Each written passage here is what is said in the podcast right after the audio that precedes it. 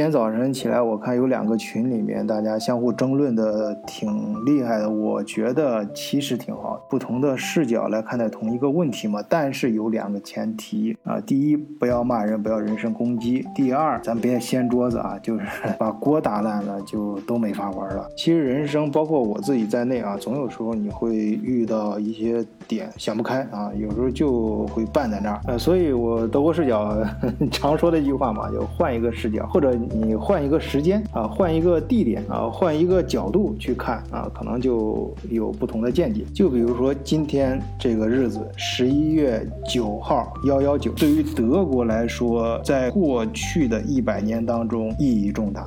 首先是一九一八年十一月一日啊，那时候还在一战当中，魏玛共和国在那一天宣布成立了啊。魏玛共和国虽然在德国历史上只有短短十五年啊。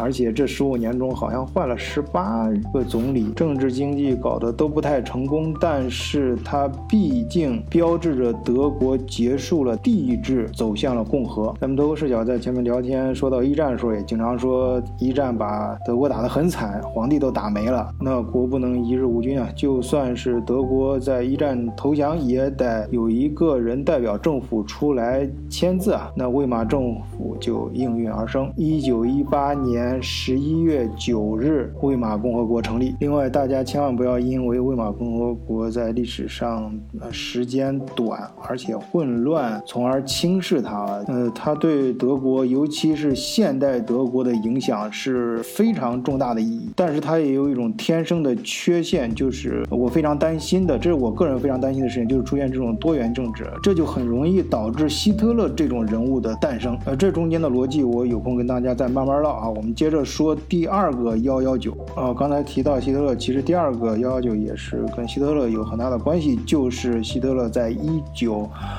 二三年的慕尼黑啤啤酒馆暴动啊，我前面节目跟大家讲故事的时候也聊过，年轻时候不懂事，第一次去慕尼黑嘛，一下飞机啊，都都太带着一种朝圣者的心态啊，去那个啤酒馆，啊，这个确实很不成熟啊，太年轻，呃，相信很多朋友都去过那个啤酒馆，我在这儿也不啰嗦了，啊，这是第二个幺幺九，那第三个就是非常血腥的啊，呃，纳粹自己命命名的那个幺幺九。是叫。